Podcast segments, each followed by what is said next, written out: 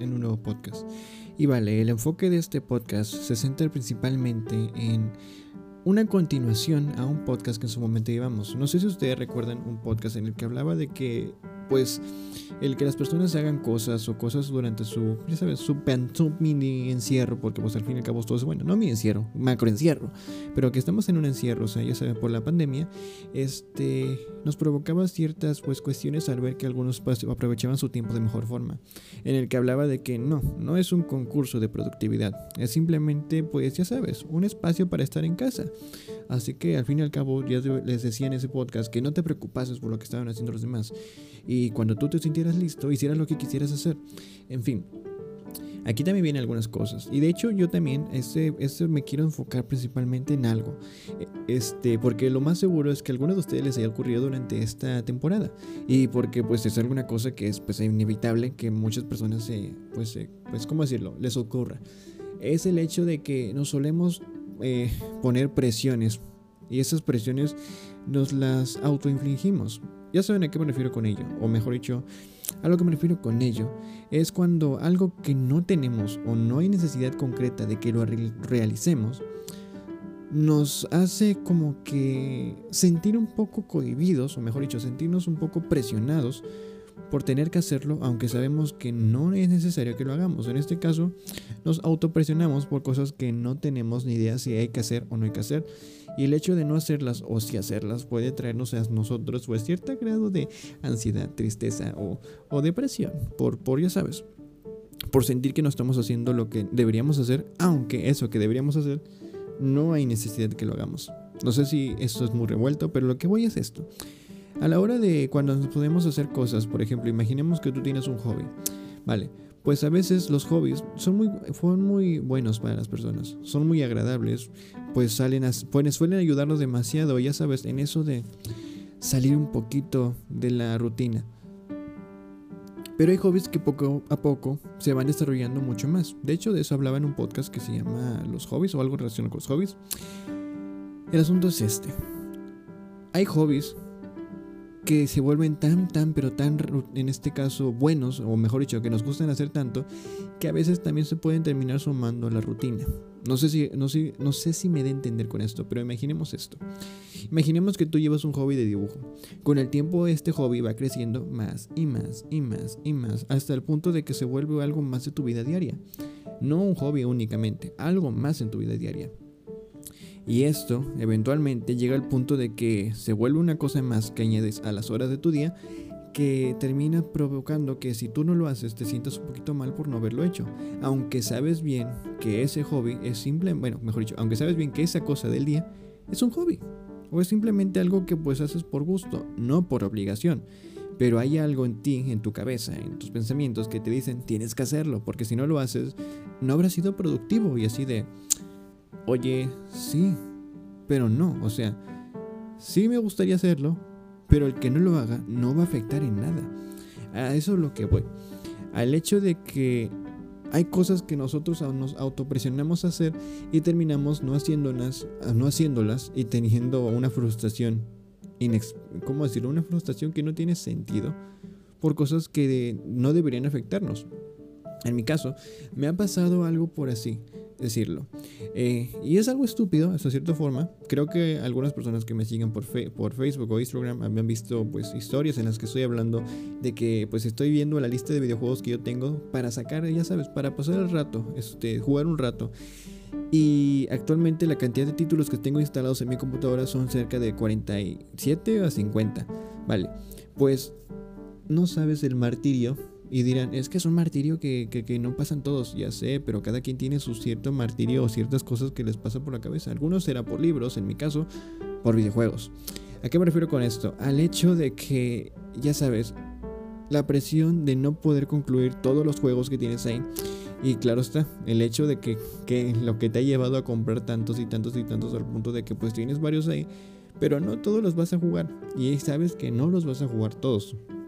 A eso es lo que voy el hecho de que no pasaría absolutamente nada. De mi parte, no pasaría absolutamente nada si no lo hiciera.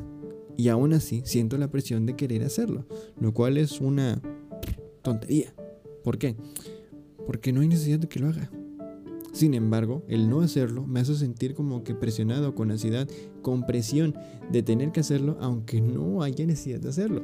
Ya sabes, eso no va, el jugar videojuegos no me va a traer algo productivo porque primero yo no soy streamer, segundo yo no pues, pues no gano dinero de jugar. Sin embargo, es una forma de pasar mi rato. Al fin y al cabo, es una forma de, de, de autopremiarme a mí mismo por haber hecho algo en el día o en los días o la semana, dependiendo ahora sí cuánto tiempo le dedique a la semana en jugar. Sin embargo, les digo, cuando ya me paro enfrente, veo la cantidad de títulos, no sé qué jugar. Y te diré algo, sí he terminado algunos juegos de ahí. Sin embargo, la lista es mucho más grande de los que no he acabado que los que he acabado. Y algunos sí he entrado, pero los he dejado a medias. Y ahí es donde vienen más y más y más cosas que te afligen y te dicen, ahí lo tienes y no lo has terminado. Te costó y no lo has terminado. Así de, ¿Por qué? Porque es una cosa que aunque muchos dirán es una estupidez, a ti te da suceder lo equivalente a lo que me sucede a mí, solo que con otra cosa. Imaginemos que tú en vez de videojuegos como yo, tienes una, una, estantería en la que tienes un montón de libros, ¿vale? Imaginemos que tú has leído solamente 7 y en tu estantería tienes unos que serán 100 libros. Y tu propuesta de año, porque tu propuesta de año es decir, yo quiero leer 25, ¿vale? Pues imaginemos que esos 25 tú, llevas únicamente 7 y cada vez la presión es mucho mayor. ¿Por qué? Porque decidiste que un día era buena idea agarrar uno de esos libros de los que te faltan por agarrarlo, semileerlo y dejarlo a la mitad o dejarlo a tres cuartas partes y luego ir por otro y dejarlo ahora a una, una cuarta parte y así, y así, y así, hasta que tienes un montón de libros en una estantería que las has dejado a trozos y retomarlos es complicado porque no sabes cuál es el que te interesa más seguir, seguir leyendo. Pues lo mismo con los videojuegos. Ahora imaginemos que esto lo llevásemos a otras cosas. Imaginemos que tú sabes muchas recetas de cocina. Tienes todos los ingredientes, pero no sabes qué se, qué se te antoja hacer. A eso voy. Creo que aquí lo que nos lleva, o mejor dicho, lo que nos hace la presión de ese tipo de cosas, es algo llamado, o que lo consideraría yo, el hecho de la decisión. Y es que de hecho es una paradoja que existe, eh, que existe mejor dicho, eh, que creo que era la paradoja del cliente o algo así. No sé si se enfoca principalmente a clientes, yo creo que lo puedes enfocar a cualquier persona que tenga que tomar una decisión. Una decisión que, bueno, aquí dirás, es que una decisión es difícil. Tal vez, tal vez no. Si te ponen dos opciones, pues sí, va a ser más fácil elegir, pero cuando te ponen un panorama amplio de opciones, las cosas se complican para la persona porque no sabe cuál es la mejor decisión. Y cuando te dicen, es que todas las decisiones son, buenas, así de, ah, entonces es mucho más complicado elegir que si te dijeran que todas son malas. En fin y al cabo, si todas son malas, tú dirías, no, simplemente la escojo y ya. O escogerías la menos peor. Pero en el caso de las cosas de que todo es completamente una buena opción, aquí vienen los problemas que te empiezan a comer poco a poco y te dicen, ah, está bien, tomo esta. Pero cuando tomas esta te pones a pensar en todas las posibilidades que, que pudieron haber sido, o mejor dicho, tomas esta, pero te sobran otras cuatro y dices, agarro esta, pero ¿qué tal si la, número 2 o la número 3 son mejores? ¿O qué tal si la número 4 es mejor? Y ya, vuelves a ese círculo y círculo y círculo y círculo vicioso de cosas que simplemente no te dejan avanzar. Y no te dejan avanzar porque simplemente tú lo que estás haciendo es no decidir porque no sabes si es la mejor o peor decisión. Y eso es lo que me refiero yo con las presiones autoinfligidas. Nos presionamos por cosas que no van a alterar para nada nuestro día. De hecho, a veces esto ocurre mucho en cuestión de los hobbies, en cuestión de cosas que nos gustan hacer. Porque es difícil decidir sobre qué es lo que queremos hacer primero, con qué queremos empezar. Y dirás, esto no es general, no es para todos. En este caso, no todas las personas les, toca esto. A veces hay personas que simplemente lo ignoran, agarran lo que sea y continúan o siguen. Pero para las personas que padecen ansiedad o tienen problemas de ansiedad o se estresan fácilmente o que son, ya sabes, chihuahuas andantes, ocurre esto. Y eso ya sabes, en este caso, en cuestiones de que estás encerrado, en este caso, en cuestiones de que tienes que lidiar con muchas cosas, se complica. Así que, pues, ¿por qué no decirlo de esta forma? Nos presionamos sin querer nosotros mismos y nos presionamos nosotros sin querer. Porque, pues, al fin y al cabo, tenemos un panorama amplio de opciones y nos cuesta escoger cuál es la mejor. Sin embargo, y aquí es donde yo te digo un consejo, trata de tomar la idea que yo te decía de la persona que simplemente llegaba y tomaba todo. Bueno, pues asegúrate de tratar de hacer eso más seguido.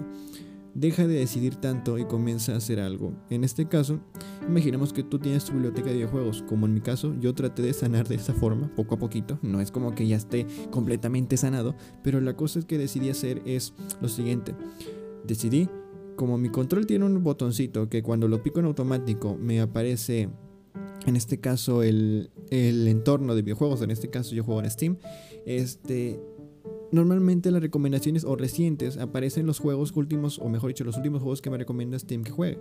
¿Vale? Pues lo que hago es que como a veces eso cambia de forma random, suelo de ser lo siguiente. Entro, veo ese, el primer jueguito y lo pico. Y me pongo a jugar. Sabiendo que el día de mañana va a haber otro ahí. Y así sucesivamente. Te quitas un poco la presión de elegir pero gradualmente vas encontrando mucho mejor, o mejor dicho, vas, vas haciéndole o dándole una oportunidad a aquellos que no habías jugado. Y claro está, poco a poco eso se van a convertir en, o si no vienen favoritos, juegos en los que sabes que no están tan chidos. Y entonces, entonces, solo entonces, tendrás una facilidad de decisión, porque ahora sí tendrás un panorama en el que verás las cosas que son buenas, las que no son malas, bueno, las que son buenas, las que son malas, las que son más o menos y las que son una porquería y déjalos ahí enterrados. A eso voy. Vas ampliando mucho más fácil tu, tu poder de decisión. Y eso, claro, te va a traer beneficios a la larga. Creo que es la única solución que he encontrado a ello. Y en cuestión de la librería, pues ¿por qué no? Simplemente cuando te encuentres frente a tu estantería donde tienes los libros, o simplemente avienta tus libros a la cama. Mueve tu mano, mueve tu mano y toca lo primero que encuentres sin haber visto dónde cayó. Y lo que tocaste, léelo. Y ya. Si eso no funciona para ti, vuelve a intentarlo. Pero el asunto es, trate de darle una oportunidad a algo a ciegas. Únicamente, claro está, cuando estamos hablando de cosas que no te van a traer problemas. No vayas a ciegas a la calle y te agarres a la primera persona que encuentres. Podría ser un asaltante. Pero en el caso de que no sea así, tendrás una facilidad enorme para encontrar más cosas y sobre todo conocer más. Porque al fin y al cabo creo que es el enfoque principal de ello, tratar de encontrar cosas que hacer todos los días.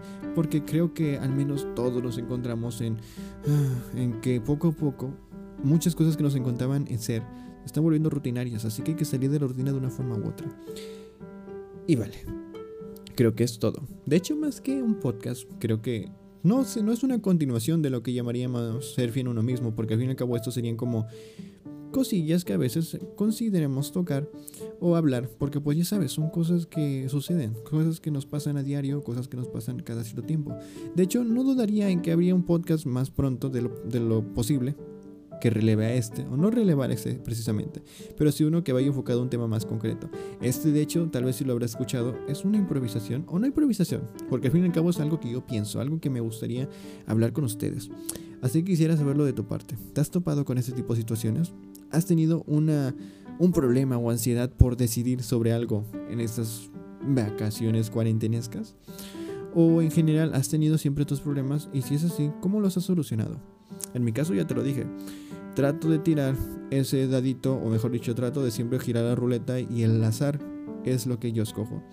Así que, vale, esto fue todo. Nos vemos en un próximo podcast. Así que, si estás durmiendo, ¿cómo escuchaste? ¿Cómo estás escuchando esto? Bueno, si estás durmiendo, buenas noches. Si estás despierto, buenos días. Ah, no, espera un momento, yo no decía eso.